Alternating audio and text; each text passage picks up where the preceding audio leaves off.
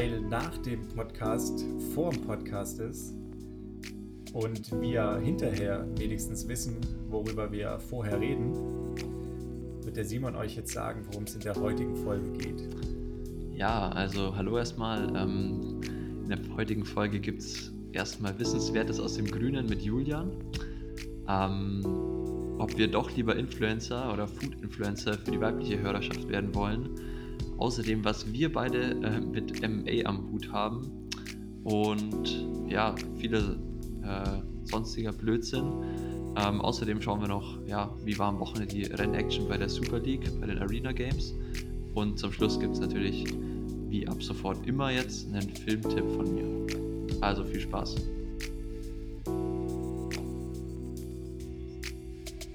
Ich, ich drück einfach mal rein, ne? Jojo, in dem Sinne, da sind wir wieder. Neue Zeit, alte Lappen. Heute mit der großen Larifari-Sendung. Mit äh, bisschen was von allem und irgendwie immer noch Corona. Ich bin natürlich auch heute nicht allein, sondern mit mir in der, in der Leitung der wunderschöne, der einzigartige, der Mann mit dem Berliner Akzent. Hi Simon. Hi Julia. Ja, ich habe dir hier gerade schon anklingen lassen. Ich habe mir neues Equipment zugelegt. Also falls jetzt die Qualität endlich mal besser ist, dann liegt es am Mikro und falls die schlecht ist, liegt es auch am Mikro. du, du meinst, falls dich die Leute endlich mal verstehen? genau. Falls sie endlich mal mein, mein R verstehen können, was ich ja so krass roll, wie immer alle sagen. Ja, erzähl mal, äh, du hast dir ein neues Mikro zugelegt. Ähm, jetzt liefer mal Marke, Modell, Farbe. Uh, jetzt fragst du Sachen. Also es ist schwarz. ähm, CXT steht da drauf. Ich glaube, das ist die Marke. Okay, ähm, muss es hat, mich, reichen, es hat mich überzeugt, weil es war, es war unter, also es war nicht über 200 Euro, weil da gab es nämlich auch was in die Richtung. ähm, also es war noch ähm, stemmbar für meinen Geldbeutel und das sah irgendwie auch fancy aus. Also ich habe dir schon gesagt, ich habe noch so einen Spuckschutz hier drüber über dem Mikro, dass man hier auch nicht so ähm, ausfallend werden kann. Und ja, es sah irgendwie fancy aus, hat, hat so, ein, so ein Dreibein. Und mit Stativ. Mit Stativ, genau. Geil. Steht das so ganz entspannt vor mir hier auf meinem äh, Wohnzimmertisch. Ich sitze hier in der Sonne, hat bestimmt so gute 20 Grad gerade in der Sonne. Ähm, also es wird langsam Sommer, richtig geiler Tag. Ich war heute schon schwimmen, bis ein paar Sprints und ein paar 50er von oben also vom Startblock. Und jetzt habe ich heute nur noch äh, ein bisschen Athletik. Also eigentlich entspannter Tag. Für alle, die sich jetzt fragen, warum sehen wir die zwei Dudes nicht? Ähm, ganz einfacher Grund. Wir hatten ja eigentlich geplant, weil dieses Aufnahmetool, mit dem wir hier mal aufnehmen, auch äh, Video kann, dass wir heute quasi so einen kleinen Reveal-Stream parallel zum Podcast machen. Jetzt ist es nur so, dass die Hoodies nicht kommen. Die Hoodies kommen nicht und ich weiß nicht warum. Also ich habe ähm, keine, keine Meldung bekommen, dass irgendwie Lieferstau ist. Ich habe aber noch nicht mal eine Versandbestätigung. Dementsprechend ähm, müssen wir jetzt noch ein bisschen uns selber gedulden und ihr somit euch natürlich auch. Ähm, eine Sache hätte ich, Simon, weil mich das wirklich interessiert. Was macht denn die Zeitumstellung mit dir? Weil du stehst ja immer früh auf zum Schwimmen, ne? Ähm, ja, also ich, ich habe so manchmal, ähm, merke ich die schon, so eine Stunde. Aber jetzt irgendwie gestern äh, war voll entspannt. Also ich habe nur am Samstagabend gemerkt, so am Morgen früh, wann gehe ich laufen. Äh, habe so als Treffpunkt in unsere Gruppe geschrieben, 8.30 Uhr. Ähm, und dann kam mir so, ah, ist ja dann 7.30 Uhr, boah, nee, dann lass mal 9.30 Uhr machen. Ähm, von dem her habe ich es quasi abgepuffert in der Früh, also habe einfach länger geschlafen. Ähm, und am Abend bin ich eh so müde gewesen, weil wir waren gestern noch äh, länger Radfahren und es war ultra der Gegenwind. Ähm, wir sind irgendwie so 40 Kilometer im Gegenwind gefahren. Von dem her äh, ist mir dann das Einschlafen auch nicht schwer gefallen. Und heute Morgen äh, hatte ich dann eigentlich auch ganz normal äh, Wecker gestellt und bin eigentlich ganz gut klargekommen. Aber ich hatte auch schon Jahre oder Zeitumstellungen, wo ich irgendwie mir so dachte, ey, das, das kann doch nicht sein, das ist eine Stunde und das nimmt mich komplett aus dem Leben. Ja, weil, also ich hatte gestern tatsächlich Dienst, das heißt, ich musste aufstehen. Dementsprechend ging der Wecker dann quasi nach ähm, alter Zeit um 6 Uhr morgens. Und ich fand es auch gar nicht so schlimm. Es ist jetzt natürlich auch irgendwie ein bisschen glücklich, das Wetter ist gut. Also wenn dann morgens die Sonne scheint und so, das ist dann irgendwie immer positiv. Ähm, aber ich habe mich dann echt ernsthaft gefragt, so, für mich ist das mit, mit dem Biorhythmus ja nicht so wichtig. Also theoretisch kann ich auch irgendwie eine Stunde lang relativ gechillt einfach nur über die Station laufen und wach werden. Ja. Aber wenn man jetzt irgendwie morgens dann zwischen sieben und acht irgendwie die ersten drei Kilometer schwimmt, ähm, da stelle ich mir das dann, glaube ich, schon anstrengend vor, wenn man es nicht puffert, so wie ja, du ich, jetzt. Ich muss, ich muss auch dazu sagen, wir haben jetzt seit einem halben Jahr übelst die relaxten Schwimmzeiten. Also wir, wir treffen uns um neun im Schwimmbad. Und ähm, ja, der Tag ist dann natürlich ein bisschen ja, gestauter, sage ich mal, also kompakter. Also ich habe halt dann nicht so viel Zeit zur nächsten Einheit. Aber irgendwie hat sich das jetzt so bewährt, dass wir quasi immer nach der jüngeren Gruppe schwimmen, also nach, den, nach der kleineren Trainingsgruppe hier in Nürnberg. Die müssen immer von sieben bis neun ins Wasser und wir können dann entspannt um 9.15 Uhr ins Wasser springen und sind halt dann so, ja, auf äh, 11 fertig. Ist aber dann schon voll gepinkelt, ne? Ist, ist der Nachteil. ja, jetzt ist es auf jeden Fall warm.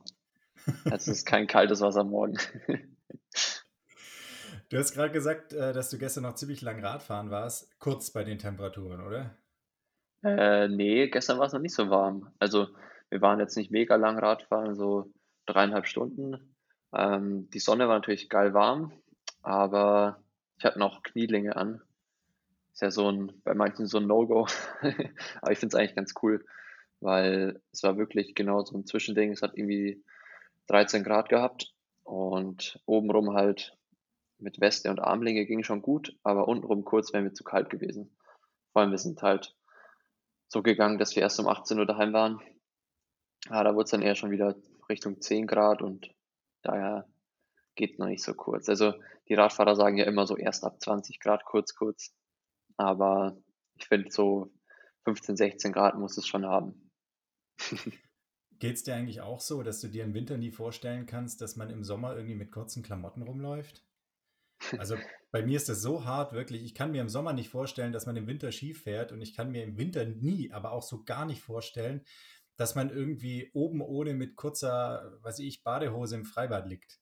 Das ist irgendwie total absurd. Und jetzt, das ist dann tatsächlich immer so die Zeit, wenn dann auch die Zeitumstellung ist, also sowohl in Winter rein als auch aus dem Winter raus, wo der Körper und irgendwie auch der Geist sich erstmals wieder so drauf einstellen, boah, es gibt ja noch kurze Klamotten im Schrank irgendwie. Ja, ich glaube, ich habe da auch ein bisschen Vorteil dadurch, dass ich nie so richtig einen kompletten Winter in der Kälte verbringen muss. Ich meine, dieses Jahr war ich ja jetzt eigentlich das erste Mal so komplett wieder hier. Im Dezember war ich ja noch zwei Wochen in Fuerte. Ähm, aber von dem her bin ich ja immer, reise ja durch die Klimazone und wechsle die Klimazone wie du deine Klamotten. ähm, und dadurch, dass es irgendwie ja dieses Jahr schon mal so verrückt warm war im Februar, ich glaube, da bin ich schon mal kurz, kurz gelaufen, ähm, bin ich da eigentlich gar nicht so unkompliziert. Also ich denke immer so, schau aufs Wetter, zack, äh, über 10 Grad kurze Hose beim Laufen an, über 20 Grad kurze Hose beim Radfahren und kurzes Trikot. Ähm, aber ich, ich kann verstehen, was du meinst. Also, wenn es mal so richtig arschkalt ist, könnte ich mir jetzt auch nicht vorstellen, irgendwie, dass man dann im Sommer so kurz, kurz rumspringt oder halt auch oben ohne. aber ist schon verrückt. Es ist aber auch so verrückt, finde ich, dass man jedes Jahr so um die Jahreszeit auch einfach wieder sieht, was das Wetter mit den Leuten macht. Also unabhängig davon, dass es jetzt natürlich so für Corona ein bisschen kontraproduktiv ist, dass man sich wieder draußen trifft und sich ja viel draußen bewegt und so. Aber ich finde, man sieht total, die Leute sind wieder besser drauf. Ähm, es sind überall Frühlingsgefühle, wo man hinguckt, sieht man irgendwie verliebte Pärchen sitzen und ähm, irgendwie selbst die Natur. Also ich habe irgendeinen Vogel, ich weiß nicht, wie er heißt oder was es ist, aber der macht jeden Morgen so zwischen halb fünf und halb sechs Terror. Und oh boy, ey, wenn man da dummerweise aus irgendeinem Grund wach ist, da kannst du nicht mehr schlafen. Das ist wirklich wie so eine Alarmanlage mit so einer Frequenz. Und der macht dann immer so drei Sekunden Terror und dann ist zehn Sekunden Pause. Und dann gerade, wenn man sich so wieder einmal gedreht hat, Kopf ins kalte Kissen gedrückt, dann geht's wieder los. Also echt brutal, ey. Wenn ich den Vogel. Ja, der, der hatte jetzt auch. Den, den knall ich ab. der hat jetzt auch Frühlingsgefühle. Ja, der hat harte Frühlingsgefühle. Auf, auf der Suche gerade. Aber warum weiß der das? Weißt ja, du, warum aber, weiß der Vogel, dass er jetzt Gas geben muss? Der hat ja. Hat er, steht das irgendwie in der Vogelbild, oder? Biologie. der, der hat aufgepasst im Biounterricht. Gegensatz zu uns. Genau. Ja, aber gestern beim Radfahren stimmt schon. Also ich glaube, ich wurde kein einziges Mal angehupt. Und normalerweise pro Ausfahrt mindestens einer oder zwei. Gestern ja, keiner. Schon verdächtig. Jetzt hast du natürlich was vorweggenommen, ne? Meine, meine alles entscheidende Frage wäre natürlich jetzt gewesen, ging die Anzeige raus? Oh, ich muss, ich muss dich echt enttäuschen oder ich habe mich selber auch enttäuscht, aber ich habe dann recherchiert natürlich und ähm, ja, es war halt dann schon zwei Wochen her und ich bin halt wirklich nicht dazu gekommen direkt danach. Und online kann man es auch, kann man nur anzeigen, wenn dir irgendwas gestohlen wird am Fahrrad. Ähm, und ich hätte quasi auf, aufs Revier gehen müssen oder die Wache anrufen müssen. Und da ähm, habe ich dann mit so ein paar, mal ein paar Leuten gequatscht, die haben halt gemeint, so, boah, wenn es zwei Wochen her ist, hast du eigentlich keine Chance. Ähm, und von dem her ist es jetzt noch ärgerlicher eigentlich, dass ich den ja wirklich nicht angezeigt habe, weil ich habe es dem eigentlich schon so ins Gesicht gesagt, ey, ich, ich zeig dich an. Mir egal, ich war jetzt weiter, aber ich, ich zeig dich dann halt an. Mir egal. Ähm, von dem her echt, ja, Schande über mein Haupt, echt traurig dass der da jetzt noch draußen rumfährt, ungestraft. Aber ich glaube, wenn es jetzt nochmal passiert, dann bin ich, dann geht die Hand schnell zum Telefon und ich rufe die Polizei. Vor allem, wenn es derselbe Typ nochmal wäre. ja. Einfach genau der gleiche Larry nochmal. Oh, oh Mann.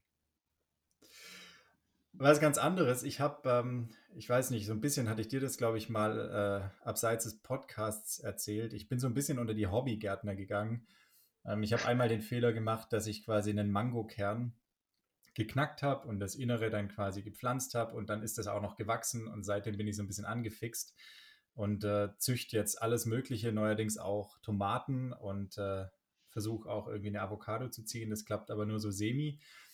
Trauermücken. Diese kleinen Dinger, die so ein bisschen aussehen wie so Drosophila, die machen nichts, die beißen nicht, ja. aber die fressen an den Wurzeln rum und die vermehren sich in der Erde. Ey, dieses Zeug, ne?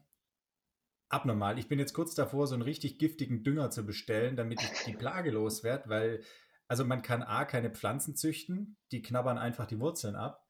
Und B, nervt's wie die Sau, weil die ganze Wohnung ist voll mit diesen Mücken. Ey, da kannst du mit der Michelle zusammentun.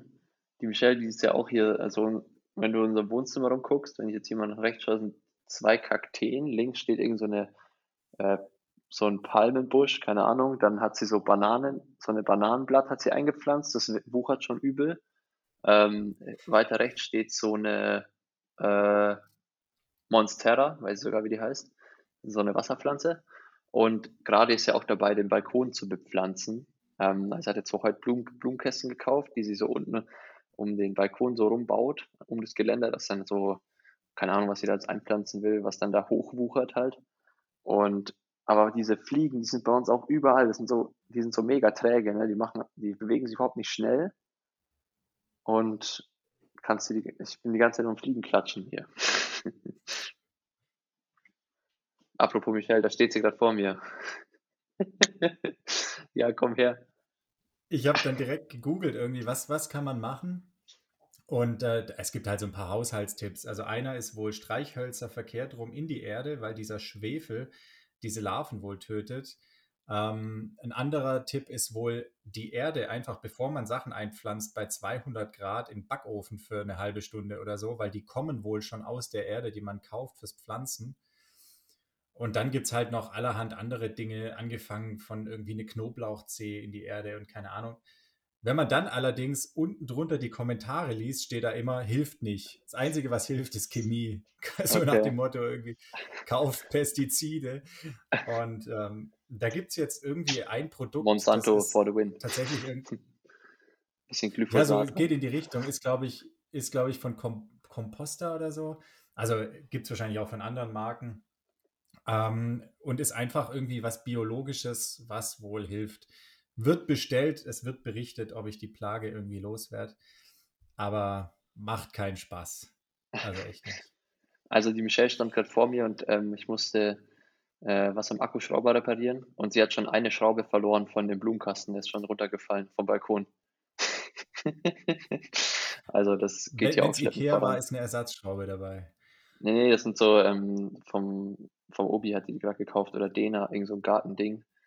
Und die muss jetzt da die Halterung ranschrauben. Und wenn der, wenn der Mann nicht hier beim Podcast beschäftigt ist, müsste es ich machen, aber ich habe ja eine Ausrede hier, bin beschäftigt. Apropos Mann und Podcast, ich habe neulich mal wieder unsere, unsere Stats gecheckt. Ähm, also es ist echt erfreulich, seitdem wir wieder öfter Podcast machen, steigen auch echt die, die Zuhörerzahlen wieder. Das heißt ganz klar, ähm, wir müssen tatsächlich dafür sorgen, dass die Pausen nicht so lang sind. Ähm, und die Leute der, bei der Stange halten quasi. Genau, wir müssen quasi die Leute bei der Stange halten und nicht nur uns selbst. Und ähm, also was man auf jeden Fall sieht, ist, wir sind ein deutscher Männer-Podcast. ähm, wir, haben, wir haben tatsächlich auch so ein paar Prozent äh, in, in der Schweiz, in Österreich, äh, natürlich auch in Norwegen, was wahrscheinlich dadurch kommt, dass wir diese norwegischen Episoden haben. Ja. Ähm, aber ich glaube, 93 Prozent der Hörer sind, sind äh, aus Deutschland und von denen wiederum sind 70 Prozent Männer. ähm, und 20 Prozent ist meine Mom wahrscheinlich. Und 20 Prozent ist wahrscheinlich dann. Nein, das glaube ich nicht. Also wir haben nee, mittlerweile geht es dann doch äh, die Tendenz steil nach oben, aber wir müssen das irgendwie ändern. Ich, ich weiß auch nicht, vielleicht Schminktipp, äh, Schminktipps mit Simon oder. Ey, die, die Michelle hat sich schon mal angeboten, dass sie mal als Gast hier rein, reinkommen kann. Das müssen wir echt machen. Wir müssen mehr weibliches Blut hier reinbringen und äh, Frauenpower. müssen mal gucken, was die Themen sind, die die, die Frauen beschäftigen. Mhm. Ähm, ich wende mich mal an die Michelle, die sollte mal. Also, was natürlich gut ist, ich habe hier lauter Kochbücher neben mir liegen. Also, ich könnte so ein bisschen in die Foodblog-Richtung gehen. Ich glaube, das geht gut. Auf jeden Fall. Ich habe ich hab hier tatsächlich ähm, auf meinem Vorbereitungszettel auch noch einen Punkt, der heißt vegane Schokomuffins mit Banane. Ich habe nämlich, hab nämlich letzte Woche echt zum ersten Mal ähm, komplett vegane Bananenmuffins, eigentlich sind es Bananenmuffins mit Schoko, also ist gar nicht so viel Schokolade drin gegessen. Überragend. Da ist echt nur ein bisschen Hafermilch drin, ein bisschen Dinkelmehl, ein bisschen Haferflocken, Bananen und irgendwie ein Hauch Backpulver. Und das schmeckt so geil. Also da schmeckt man nicht mal, dass das irgendwie vegan ist oder. Ja, ich finde auch. Also ich habe letztens auch so Waffeln gemacht und ähm, also Sonntag ist bei uns immer Brunch-Tag, weil da habe ich halt immer Long Run in der Früh, also langer Lauf und dann komme ich heim und mache mit dem Michel zusammen so ein bisschen ausgiebiges Frühstück. Und da hatten wir letztens keine Eier im Haus und haben halt auch so Waffeln gemacht ohne Eier. Ähm, also war auch dann vegan halt auch mit Hafermilch, weil wir auch keine Milch mehr hatten. Also einfach aus der Not quasi äh, Veganer geworden. Und das war echt auch voll gut. Also ich finde, ähm, man muss ja jetzt nicht so bewusst überall Eier oder irgendwas weglassen oder Milchprodukte. Ähm, ich finde, so bewusster Fleischkonsum ist mir halt wichtig. Aber wenn es halt dann mal nicht ist mit irgendwas tierischem, dann ist es auch nicht schlimm. Also ich, ich finde, da muss man nicht immer so so anti sein. Da gibt es ja so viele, die sagen so, oh, Veganer, hör mir auf. Aber äh, die meisten würden es wahrscheinlich gar nicht merken, wenn keine Eier in ihren Waffeln drin sind. Außerdem wäre keine Eier im Haus auch ein wunderbarer Episodentitel. Aber das lassen wir mal an der Stelle. Nee, also absolut. Ich habe auch gesehen, du hast äh, ziemlich viel äh, Koch-Content auch gehabt auf deinem Insta-Kanal. Was war denn die Nummer mit der Hundeschüssel? ah, da haben wir Ramen gemacht am Freitag. Also asiatisches Gericht äh, mit, ich glaube, es war auch vegetarisch zumindest. Ja, war nämlich so äh, Tofu angeröstet mit so einer ja, Erdnussmus, Tahin-Mus und äh, Sojasauce angeröstet. Ähm, dann halt so asiatische Bandnudeln dazu oder, nein, ist keine Bandnudeln, ist einfach so asiatische Nudeln. Ich glaube, Mie-Nudeln heißen die, M-I-E-Nudeln. Ähm, und dann halt so eine, irgend so eine Brühe dann noch ähm, halt so wachsweich gekochte Eier rein. Ähm, und noch ein bisschen Shiitake-Pilze, genau. Die weiß ich noch, wie die heißen, weil die waren übelst teuer, aber Michelle meinte, die braucht man unbedingt dafür. ähm, und die Franka war eben auch äh, zu Besuch und oder zum Abendessen da. Und wir haben nur zwei so geile asiatische Schüsseln, da musste ich halt aus diesem Hundenapf essen. Weil die normale Schüssel ist halt viel zu klein und dann ja, musste diese Metallschüssel herhalten. Aber es war auf jeden Fall lecker. Das sah auf jeden Fall auch richtig gut aus. Und gerade diese Nummer mit den Eiern, ne? also ich stimme dir da absolut zu. Das Geilste an diesen asiatischen Suppen ist echt, dass die die Eier so auf den Punkt hinkriegen. Also diese, diese asiatischen Suppeneier, die sind einfach von der Konsistenz unschlagbar. Also wenn die gut gemacht sind, dann sind die ja wirklich, die sind innen nicht flüssig, aber die zergehen so auf der Zunge. Ja. Bin ich so ein Riesenfan von. Wachsweich. Also ich glaube, so sechs Minuten ist ganz gut dafür. Also man, man, muss so aufpassen, dass die halt nicht zu hart werden dann. Ähm, also lieber zu weich, schmeckt besser als zu hart. Sechs, jetzt ist natürlich nur die große Glaubensfrage, machst du deine Eier schon ins kochende Wasser oder machst du deine Eier ins kalte Wasser und lässt das Wasser kochen? Nee, ich mache die ins kochende Wasser. Also ich tue immer Boah, aber Wasser. Dann ist sechs Minuten doch zu lang, oder? Im Wasserkocher kochen? Ja, also hat am Freitag funktioniert. Ich glaube, da ist ja sechs Minuten drin, aber.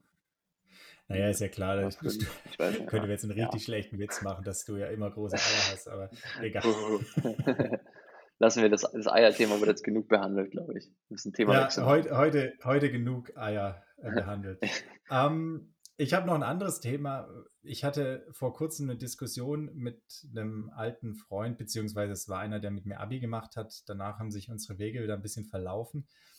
Und ähm, als wir uns nach langer Zeit mal wieder unterhalten haben, hat der mir erzählt, dass sein kleiner Sohn jetzt gerade im Kindergarten ist und unsterblich in die Kindergärtnerin verliebt ist.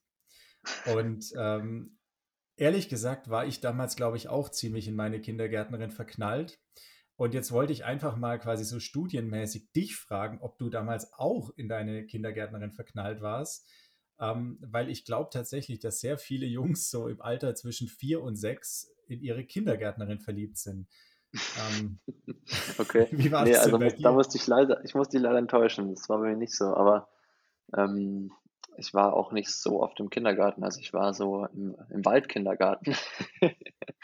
Bei uns im Allgäu du war das voll, ge voll geil. genau. Und der, der Waldkindergarten, der war nur ähm, dreimal die Woche und ich glaube nur von 9 bis 12 Uhr. Äh, wenn ich mich, also ich glaube, ja, ich glaube, das hat meine Mutter mir mal erzählt. Da war ich immer in der Matschhose ähm, und wir haben uns so richtig mit Lehm eingesaut. Das weiß ich noch, es war auf jeden Fall richtig geil. Und wir waren da voll die Gang und haben immer so Lehmkeulen, also so Lehmbatzen an Stöcke geklebt und dann wurden das, haben die so aushärten lassen und meine Eltern kamen auf jeden Fall immer mit, oder meine Mutter hat mich immer abgeholt und da hat sie auf jeden Fall immer die Müllsäcke mitgebracht für uns alle und hat uns quasi in die Müllsäcke gesteckt, weil wir so matschig und dreckig waren, damit wir überhaupt transportierfähig waren. Und Der Braune dann, äh, gehört zu mir. und dann äh, haben wir da die die ganzen Lehmkeulen immer zu Hause auf der Terrasse in der Sonne getrocknet und ähm, ja, beim nächsten Mal gab es wieder neue. Ich weiß nicht, wo meine Mutter die verschwinden lassen hat, immer, weil eigentlich müsste ich nach meiner äh, Töpferkünsten zu urteilen da immer jede Woche drei, also äh, ganz schön viel Lehmkeulen zu Hause über haben. Ich glaube, jetzt immer gekonnt entsorgt, ohne dass ich es gemerkt habe. Ey, das wäre halt auch so ein wunderbarer Episodentitel. Lehmkeulen in der Sonne trocknen. ja. Nee, es war eine geile Zeit auf jeden Fall. Aber ich habe mich nicht in meine Kindergärtner verliebt. Also ich war eher in den Lehm verliebt. Ja, wir müssen, da bleiben wir mal dran. Also, wenn ihr das da draußen hört, dann schreibt mir doch einfach mal kurz. Das würde mich wirklich interessieren. Auch so nach äh, freudscher, tiefenpsychologischer Ansicht und so. ähm, aber, aber jetzt wirklich genug davon. Ähm, ich habe letzte Woche, beziehungsweise bin ganz zufällig auf äh, eine Sportart gestoßen, mit der ich bisher noch nicht so viele Berührungspunkte hatte, nämlich MMA Cage Fight. Mhm. Ähm, da war ein großer Titelkampf im Schwergewicht, ein Stipe Miocic gegen einen Francis Ngannou. Und ich habe ehrlich gesagt den Kampf nicht verfolgt. Ich habe dann nur das Ergebnis gesehen. Also dieser Francis Ngannou hat gewonnen. Und danach habe ich äh, ein Interview gesehen von ihm in einem Podcast, wo er einfach so über sein Leben erzählt hat. Und das ist ein irre spannender Typ. Also der kommt irgendwie aus Kamerun und hat irgendwie ab seinem zehnten Lebensjahr in der Sandmine gearbeitet, um sich selber irgendwie die Schule zu finanzieren und Oh. irgendwie, um für seine Familie quasi Essen zu kaufen. Und sein Vater war irgendwie Straßenboxer und deshalb wollte er lange mit der ganzen Sache nichts zu tun haben.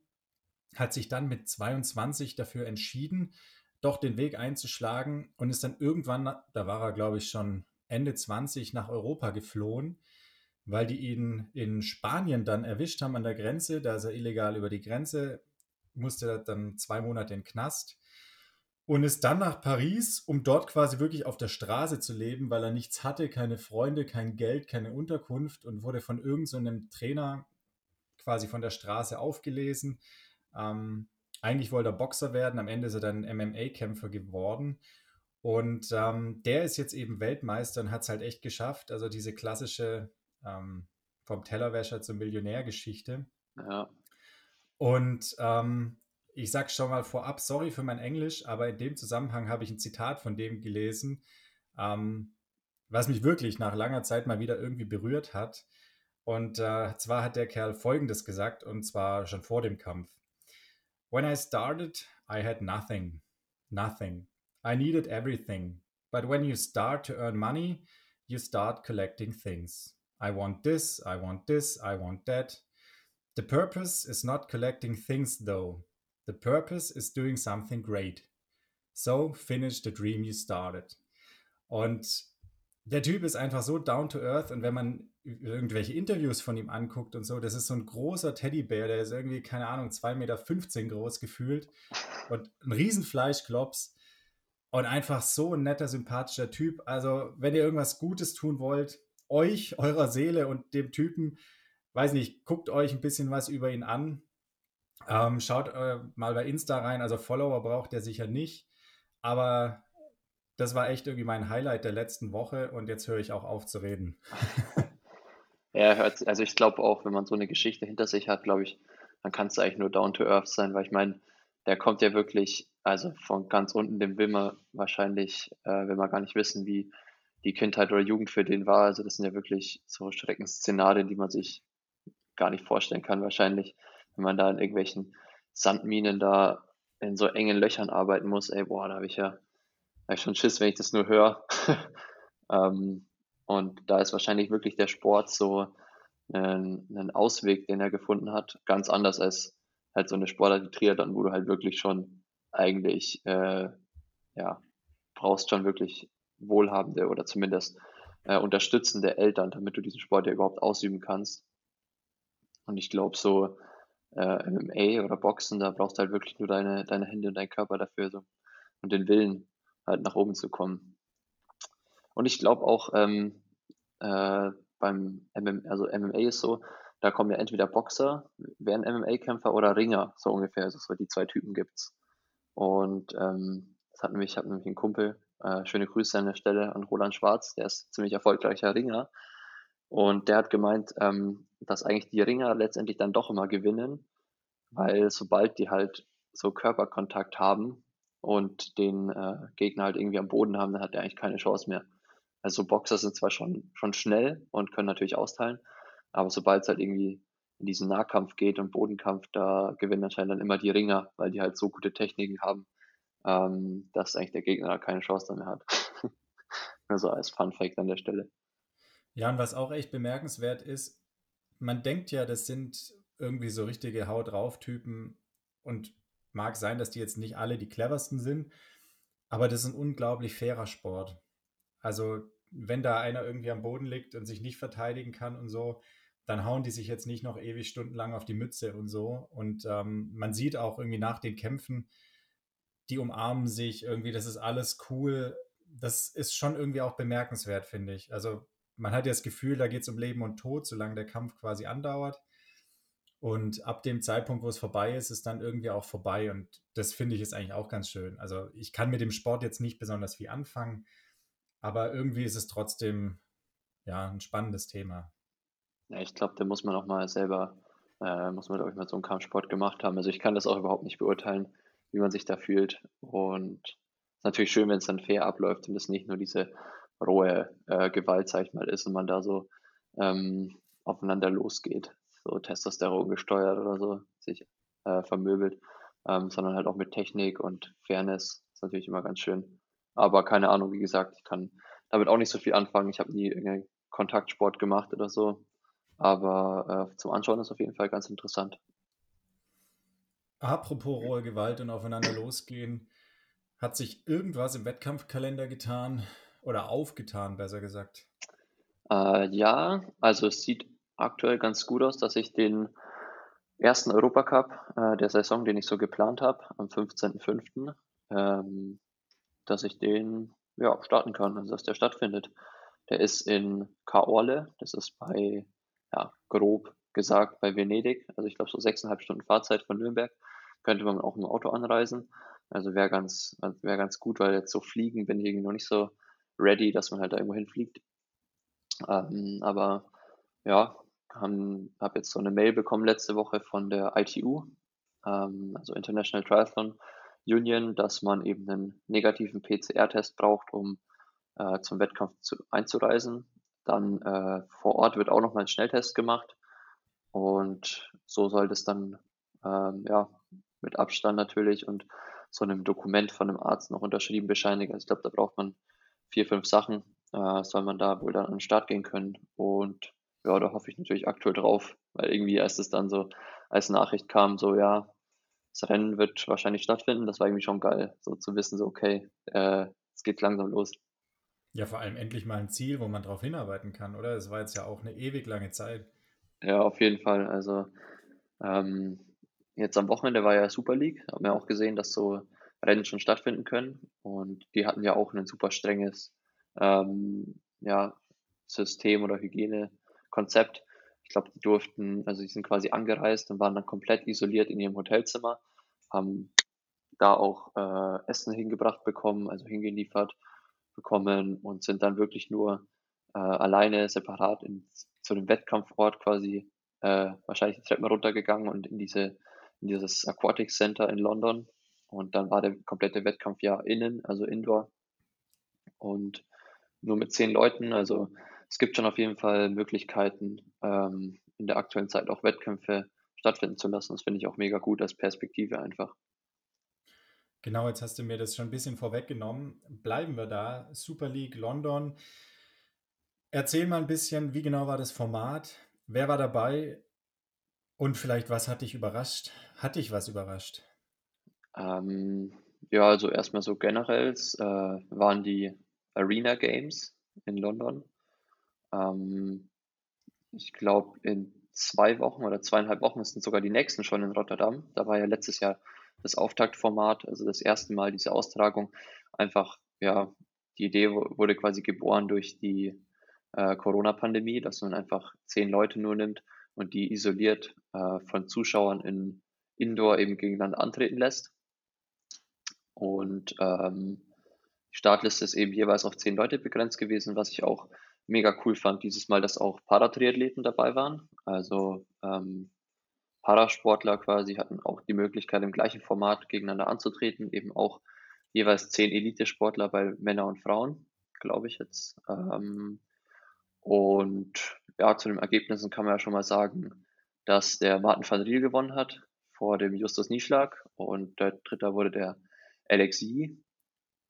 Ähm, ich habe eigentlich, also mein Rennfavorit, muss ich sagen, war eigentlich der Martin van Riel, weil der so der kompletteste Athlet, ähm, natürlich äh, Justus auch sehr komplett und auch, ja, so Leute wie Johnny Brownlee kann man eigentlich auch nie abschreiben waren auch am Start. Aber äh, irgendwie dachte ich mir schon so, der Martin ist richtig fit und heiß auf dem Rennen, weil der jetzt schon echt äh, lange Zeit nicht äh, geraced ist. Und man muss aber auch dazu sagen, dass dieses Format irgendwie ziemlich äh, ja, so unvorhersehbar ist. Also das Format ist, sind drei Triathlons, also so dieser Triple Mix.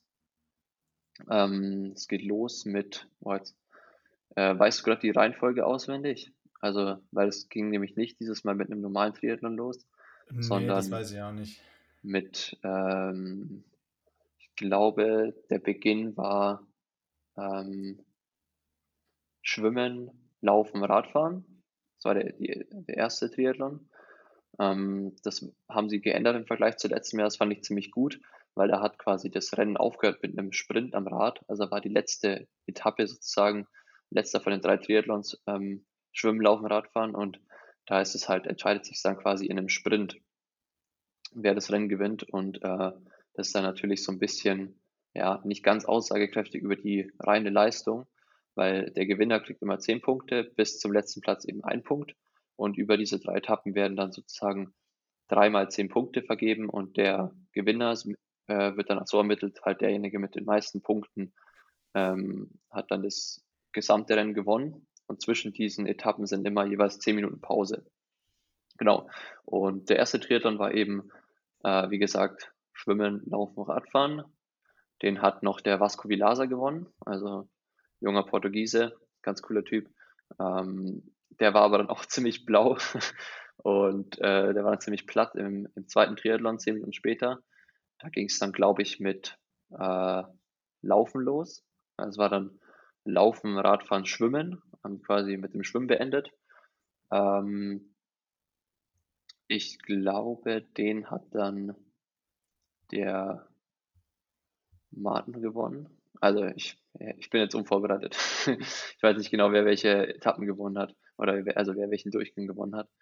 Auf jeden Fall war es dann ziemlich spannend ähm, für die dritte, äh, den dritten Triathlon sozusagen, weil es war dann ähm, Schwimmen, äh, nee, warte, äh, Radfahren, Schwimmen, Laufen. Also war quasi Genau. Ja, nie, war nie ein normaler. Triathlon, ja, sondern ähm, das letzte war dann eben, genau, äh, Radfahren, Schwimmen, Laufen und dann war es eben, eine, eine, in dem, beim Radfahren hat sich eigentlich kaum separiert, also es war einfach eine Gruppe, die sind alle zusammen ins Wasser gesprungen und dann war es sozusagen so ein Swim-Off und am Ende im Lauf hat sich dann eben entschieden, wer gewinnt. Ich glaube, den hat dann Alexi gewonnen, der extrem laufstark ist. Ähm, ah nee, stimmt gar nicht. Justus hat den gewonnen. Justus hat den in einem Sprint gegen Alexi dann gewonnen, hat sich dann noch zehn Punkte gesichert, ist dann auf Platz zwei hinter dem Martin gelandet, der in dem Durchgang äh, Dritter wurde. Und äh, ja, extrem spannend. Für alle, die sich fragen, weshalb wir jetzt vielleicht ein bisschen anders klingen, wir sind mal wieder rausgeflogen. Ähm, hoffentlich haben So wir die andere echt. Spur gerettet. Also ich Ja, sag mal so, wenn ihr das hier hört, dann haben wir die andere Spur gerettet. Und wir schließen jetzt mal nahtlos an meine Frage an, die ich noch gestellt habe, die der Simon aber nicht mehr gehört hat. Glaubst du, dass man so vertauschte Disziplinen wie jetzt bei der Super League in London vielleicht auch mal bei der Super League draußen sehen könnte? Also, dass man sagt, man fängt jetzt wirklich mal mit dem Radfahren an und äh, vielleicht das Schwimmen zum Schluss oder sowas. Ähm, es gab ja die allererste Austragung von Super League, war ja auf Hamilton Island, so eine Insel bei Australien. Und da gab es diesen Triple Mix, dem, der jetzt eben Indoor war, den gab es da schon draußen. Also die haben es schon mal gemacht. Äh, das war eigentlich auch echt mega cool zum Angucken. Ähm, aber die sind, äh, Super League ist davon weggegangen, weil die jetzt immer dieses Halbfinal-Final-Ding machen. Also man hat quasi immer zwei Halbfinals und am Sonntag hat man dann äh, das Finale mit den besten 15 aus jedem Heat aus dem, vom Vortag. Und ähm, das haben sie deswegen gemacht. Also hat zumindest mir der äh, Chris McCormick hat mir das erzählt, wo ich in, in Malta auch mal dabei war, ähm, weil einfach das Fernsehen halt gesagt hat, dass es zu unübersichtlich ist, wenn man äh, Freitag irgendein Format hat, Samstag hat man wieder irgendein Rennen mit einem neuen Format und äh, Sonntag ist dann nochmal ein anderes Format und aus diesen drei Formaten errechnet sich dann der Sieger. Das ist halt mega unübersichtlich so für den Fernsehzuschauer und deswegen wurde ihnen quasi nahegelegt, da was das zu vereinfachen. Und äh, jetzt sind sie halt hergegangen und haben gesagt, okay, dann machen wir jetzt, äh, zumindest war es letztes und vorletztes Jahr so, immer einen ähm, Tag, wo es Halbfinales gibt, also Halbfinals. Und am Sonntag gibt es dann das Finale und wer dort auch gewinnt, der hat auch dann wirklich äh, das Wochenende gewonnen, weil es halt einfach ähm, ja, so ein medialer Grund war. Ähm, unabhängig davon kann ich mir aber schon gut vorstellen, dass man ähm, das eben auch als Format, als Halbfinale austragen könnte und Sonntag dann als Finale. Also da würde eigentlich nichts dagegen sprechen. Und ich glaube, äh, die, Sportler hätten da auch Bock drauf, äh, das, das so zu machen, weil ich glaube, es war enorm hart. Also wer schon mal nach dem Laufen oder so geschwommen ist, ähm, weiß, wie hart es ist, dass man da überhaupt kein Gefühl hat. Ähm, von dem her wäre es, glaube ich, auch als Zuschauer mega interessant. Aber es ist eben glaube, für die breite Masse wichtig, dass man dann schon wirklich vorher klarstellt, was jetzt eigentlich abgeht. ich glaube, das würde halt grundsätzlich das Feld komplett durcheinander wirbeln. Also man ist ja irgendwie ein Stück weit, ein Stück weit darauf eingestellt, dass man irgendwie vielleicht sich beim, beim Schwimmen dranhängen kann und äh, dann irgendwie in die gute Radgruppe kommt und dann einfach der Schnellste im Sprint ist. Und ähm, darauf könnte man sich dann ja nicht mehr verlassen. Also ja, ist absolut, ich glaub, also es ist bevorzugt dann auf jeden Fall andere Athletentypen. Also man muss dann halt eben echt mega komplett sein. Äh, man kann da keine Schwäche haben. Deswegen, was ja eigentlich auch durch Super League schon ähm, insgesamt äh, so auch mit den neuen Formaten ist und gefordert wird, weil da wird ja meistens dieser Enduro angewandt, also quasi drei Triathlons hintereinander ohne Pause. Das heißt Schwimmrad von Laufen, Schwimmrad von Laufen, Schwimmrad von Laufen. Und dadurch hast du schon auch so ein bisschen den gleichen Effekt, dass man einfach äh, in keiner Disziplin eine Schwäche zeigen darf und immer vorne halt in Kontakt zur Spitze sein muss. Ähm, aber ja, so ein Mix von den äh, Disziplinen würde dann wieder nochmal andere Athleten äh, bevorzugen, aber es ist halt auch mega unvorhersagbar, also voll unpredictable sozusagen. Und für alle, die jetzt glauben, wir haben irgendwie einen geheimen Deal mit der Super League, haben wir nicht. Ist aber einfach ein geiles Format. Auf jeden Fall. Und äh, mir ist gerade noch eingefallen, nicht, dass wir hier, wir müssen ja unsere weiblichen Hörer auch abholen. Und äh, ich habe ja gerade nur von Männern berichtet. Und bei den Frauen hat es mich nämlich tatsächlich überrascht, wer gewonnen hat. Ähm, weil da hat die Beth Potter gewonnen. Die war vor ein paar Jahren ähm, bei Olympia als Läuferin.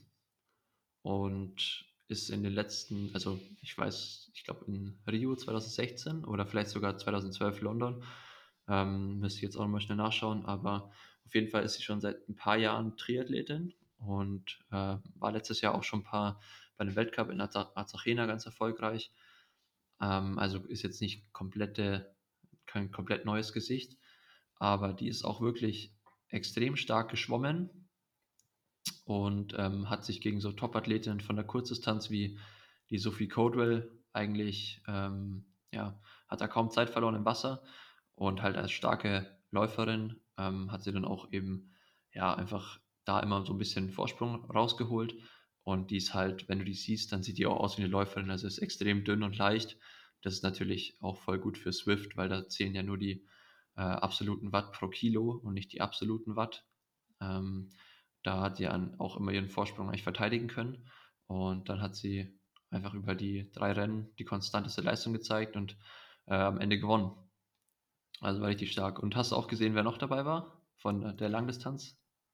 Ich habe ehrlich gesagt da nicht so lange drauf geguckt. Ich habe da nur auch gedacht, du hattest mir das nämlich erzählt vor, ich weiß nicht, einem halben, dreiviertel Jahr. Und ich weiß nicht mehr den Anlass, aber du meintest nur, die ist super stark und die entwickelt sich mega gut und im Laufen ist die sowieso total krass.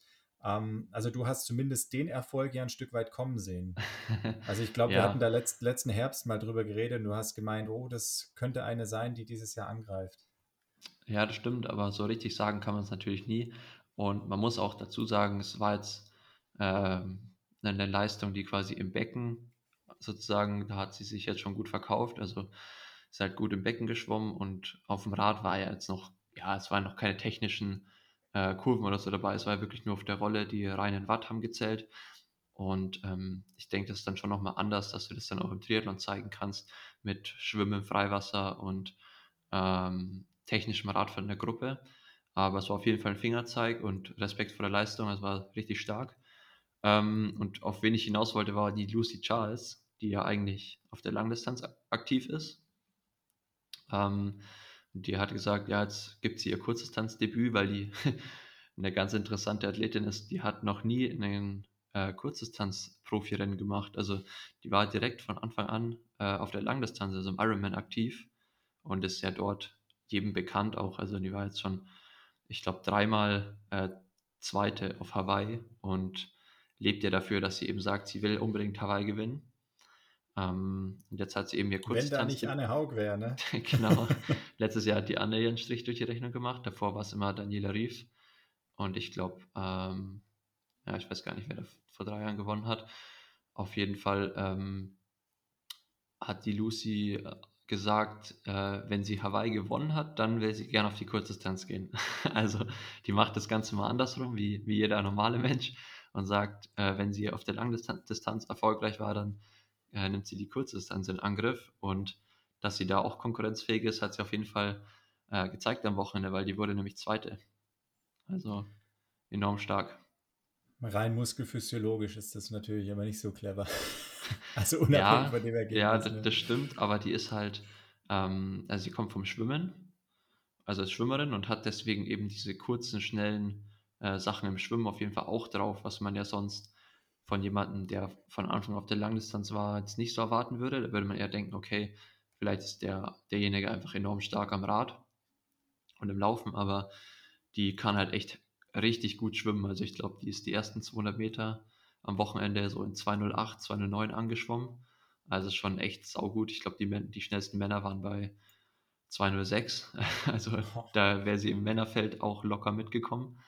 Und ähm, ja, die ist da, also wenn die Hawaii gewinnt, auf die kurze Distanz geht, dann ist die auf jeden Fall auch bei den Britinnen, die ja sehr stark sind, alle äh, konkurrenzfähig. Also bin ich mal gespannt. Wir bleiben dran, würde ich sagen. Auf jeden Fall. Ich habe noch was anderes gesehen. Und zwar, Franka, deine Schwester, ist jetzt auch bei, beim IPP Sportsblog. Yes. Ähm, habe ich aber nur deshalb gesehen, weil auch du was hochgeladen hast. Du hast Koppeleinheiten gemacht am Deckersberg. Ja, am ähm, Samstag. Also ich habe nur die Zeiten gesehen, da hast du auch ganz schön gelitten, oder? äh, ja, also es war, mir ging es ziemlich gut an dem Tag. Ähm, von dem her war das Leiden ja relativ, ist es mir leichter gefallen als an anderen Tagen. Aber so vor allem das Laufen und der letzte Durchgang auf dem Rad taten dann schon richtig weh. Weil äh, die, also das letzte Radfahren sollte so submaximal sein. Ähm, also war nicht mehr viel Luft nach oben, würde ich sagen. und das Laufen war dann echt so schwierig, weil der Wind, der war extrem stark. Also ich glaube, an dem Tag waren irgendwie so bis zu 30, 40 km/h Böen, ähm, laut Wetterbericht. Und oben auf dieser Runde, wo wir gelaufen sind, ist halt extrem ausgesetzt dem Wind gegenüber. Also waren halt null Bäume, die es irgendwie geschützt haben. Und dann ähm, bin ich halt alleine auch gelaufen. Äh, also hatte auch jetzt keinen Partner, mit dem ich hätte abwechseln können. Und ich glaube, ich bin die Runde teilweise in 2,45, 2,50 äh, gelaufen pro Kilometer. Und dann auf der Rück, also auf dem Rückweg, dann war es halt irgendwie 3,15 oder 3,20, weil ich, der Wind dann so von vorne geblasen hat, dass ich äh, mich so richtig reinlehnen musste, um vorwärts zu kommen. Also war nicht ganz einfach, aber hat mega Bock gemacht. Für alle, die es noch mehr interessiert, ähm, natürlich gerne irgendwie in deinen Blog reingucken. Der einfachste Weg ist über den Insta-Kanal, da hast du es, glaube ich, verlinkt, ne? Yes, in meinem Profil, genau. Einfach äh, Link anklicken, kommt jetzt zum aktuellsten Blog. Ich äh, versuche jetzt immer jeden Montag äh, einen Blog zu schreiben, einfach so über die letzte Woche, was ich so gemacht habe. Jetzt für den Blog heute habe ich einfach nur die Einheit von Samstag mal so ein bisschen genommen, analysiert, ein paar Watt, meine Wattwerte veröffentlicht, und die Zeiten, die ich so gelaufen bin. Und es war nämlich ein äh, junger Fotograf aus Erlangen war dabei, der hat mich angeschrieben über Instagram, der Tom Meyer.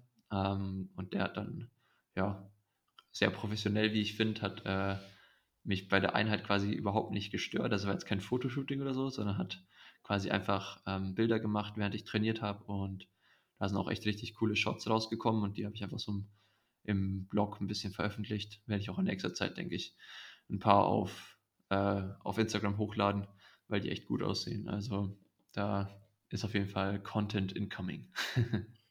Habe ich auch gesehen. Ähm, finde, können wir auch Werbung machen. Auch ein cooler Name, weil das ist tatsächlich einfach Meier rückwärts. Äh, hat kurz gedauert, bis ich es kapiert habe. Heißt irgendwie Ray Emotion 002 oder sowas, ne? Ah, stimmt. ist mir noch gar nicht aufgefallen. ähm, ja, ich dachte irgendwie so, das heißt so RI Motion. Aber klar, ja, Meyer äh, und dann Ocean hinten dran und 02. Irgendwie so, äh, ne? Ähm, Danke für den Hinweis, aber ich finde das auch eh manchmal bei so, hast du es auch manchmal bei, bei irgendwelchen Namen oder Begrifflichkeiten, wenn du das liest und das ist halt irgendwie so drin und du liest es immer und wenn du es dann mal laut aufsprichst, denkst du dir, oh Mann, ich, was laber ich eigentlich dafür Kack? Das ist ja komplett, das schreibt man ja komplett anders, das spricht man ja komplett anders aus und ich habe es irgendwie mal falsch gelesen, so. Ja, da gab es doch diese wunderbare Geschichte. Ähm, Julian Nagelsmann, der Trainer von, vom Fußballverein RB Leipzig, hat neulich zum 60. Geburtstag von Lothar Matthäus eine Anekdote aus seiner Kindheit erzählt. Der war nämlich wohl Bayern-Fan und wollte ein Trikot von ihm. Und dann hat er in der Geschäftsstelle bzw. im Fanshop angerufen und wollte ein Trikot von Lotho Matthäus ja. Äh, nee, andersrum, von Lothoma Theos. Also der dachte, er heißt mit Vornamen Lothoma und mit Nachnamen Theos. Und ähm, also gerade als Kind baut man sich ja ständig solche Wörter, wo man dann irgendwann mal denkt, Alter, so ist das also. Ja, voll. Also ich, ich weiß noch genau, ich habe ähm, hab immer Donald Duck Comics gelesen und da gibt es auch so die, also so die, die Superheldenrolle von Donald Duck ist doch so Phantomias. Ja. Und ich habe immer als Kind Phantomais gelesen, also so Phantommais, keine Ahnung. Ah. Und als ich das dann mal irgendwann mal erzählt habe, so laut ausgesprochen habe, dachte ich mir so, hey, Moment, das hört sich ja total bescheuert an, das ist ja kein cooler Superheldenname. So, da muss ich nochmal nachgucken. dann habe ich halt so mal Buchstabe für Buchstabe gelesen, dachte mir so, oh Mann, ey, das hört sich ja viel cooler an. oh Mann. Apropos Superhelden, wir sind ja auch auf dem Weg dazu, zumindest wenn wir weiter so fleißig Liegestützen machen. Also ich weiß nicht, wie es bei dir aussieht, aber ich konnte vor zwei Tagen kaum noch lachen, weil ich so derbe Muskelkater hatte. Irgendwie meine komplette Chormuskulatur war am Limit. Ähm, da haben wir jetzt ja noch zwei Wochen. Dann, dann geht es quasi um die Wurst. Also ich vertraue da ganz auf mein hohes Kraftniveau. Ich habe bis jetzt noch keine Liegestütze gemacht. Oh, dann, äh, dann habe ich eine Chance, sage ich. Dann habe ich eine Chance. genau, in dem Zusammenhang ähm, machen wir wahrscheinlich dann eh noch äh, ein, zwei kleine andere Videos und hoffentlich äh, haben wir dann auch die Hoodies, weil dann können wir endlich auch den YouTube-Kanal mal ins Leben rufen. Ich weiß nämlich nicht, wo die bleiben, werden, glaube ich, aber zumindest sehr, sehr flauschig bei dem Motiv muss man dann einfach mal gucken, wie die rauskommen. Ansonsten würde ich sagen, wir sind ziemlich genau bei einer Stunde. Das ist eine gute Länge. Ja, es ist, ist eine richtig gute Länge. Von meiner Seite aus äh, war es das. Mein, mein Zettel ist abgearbeitet. Ich sage an der Stelle wie immer schon mal Tschüss. Bleibt in Bewegung, bleibt gesund. Und das letzte Wort hat wie immer der wunderbare Simon. Macht's gut. Ich habe auch wie äh, immer, ich finde, das könnten wir jetzt mal einführen, dass man so am am Ende der Folge gibt man noch so einen Filmtipp oder einen Serietipp oder Musiktipp oder so, damit, damit ihr, liebe Hörer, HörerInnen, äh, draußen auch was habt von dem, so einen Mehrwert von dem Podcast, nicht nur unser Gelaber. Ähm, und zwar habe ich letzte Woche, während die Michelle, meine Freundin, noch ähm, mitten in den Physikumsvorbereitungen gesteckt hat, dass sie an dieser Stelle mit ähm, übrigens ab gut äh, bestanden hat. Äh, wusstest du ja auch noch nicht, Julian, oder? Nee, aber ganz herzlichen Glückwunsch auf jeden ja, Fall. Genau. Ähm, war auf jeden Fall eine richtig heftige Zeit für sie jetzt und jetzt hat sie erstmal zwei Wochen frei und der Stress ist vorbei. Ähm, und an dem einen Abend bin ich noch ein bisschen länger mit ihr wach geblieben, weil sie muss noch, sie wollte noch ein bisschen was wiederholen vor der Prüfung am nächsten Tag und ähm, ich habe mich noch so ein bisschen, ja, ich dachte mir so, oh, äh, was mache ich jetzt noch die Zeit? Ähm, habe so ein bisschen auf Amazon Prime rumgeguckt und dann wurde mir ein Film vorgeschlagen. Smoking Aces heißt der. Kennst du den? Sagt mir nichts, nee. Ähm, und äh, eigentlich bin ich dann immer nicht so angefixt auf so Filme, ähm, weil ich da meistens dann nicht so die Motivation dafür habe, halt jetzt irgendwie so am Abend dann nochmal so einen Film mir anzugucken. Aber der Cast war dann so vielversprechend, also war irgendwie ähm, Ryan Reynolds hat mitgespielt, dann, also der war so mit in der Hauptrolle. Dann äh, Ben Affleck, äh, Chris Pine, ähm, dann der, oh Gott, jetzt weiß ich gar nicht, wie der heißt, der Schauspieler, aber der Schauspieler von Goodfellas von einem Jungen, quasi. Also so ein, auch so ein bekannter Mafia-Schauspieler-Typ. Äh, dann von Oceans 11 der äh, Bösewicht aus dem ersten Teil. Ich weiß auch gar nicht, wie der Schauspieler heißt. Ähm, egal, auf jeden Fall Star besetzt äh, bis zum Umfallen. Und es ist ziemlich brutal. Also ist jetzt vielleicht nicht für jeden was. Ähm, ist jetzt vielleicht nicht das, mit, mit dem ich hier unsere weiblichen Hörer abhole. Ich wollte es gerade sagen. Du vertreibst schon wieder die letzten drei, die uns zuhören. Ja, nee, aber da war also echt cooler, actionreich geladener Film. Ähm, redet nicht lang rum quasi so, kommt gleich zur Sache, coole Story. Ähm, so ein bisschen, ja, so eine Kopfgeldjägerjagd auf einen äh, Mafia-Sprössling, und das, der Showdown ist ungefähr die Hälfte vom Film in so einem Hotel am See in Lake Tahoe, irgendwie in Amerika. Ähm, sterben auf jeden Fall richtig viele Leute, es wird viel geballert, aber nicht zu viel. Und am Ende des Endes auch ziemlich unerwartet und gibt nochmal so einen Plot-Twist. Also ist echt cool für diejenigen, die ähm, am Abend mal Lust auf einen Actionfilm haben, weil da ist ja in letzter Zeit ein bisschen Flaute. Von dem her ähm, macht's gut, ähm, haltet die Ohren steif. Und ja, könnt ihr mal hören lassen, ob euch der Film gefallen hat. Wenn nicht, dann äh, tut es mir leid. Aber ich fand ihn sehr gut. Von dem her gibt es ihn hier als Empfehlung. Und wir hören uns in zwei Wochen.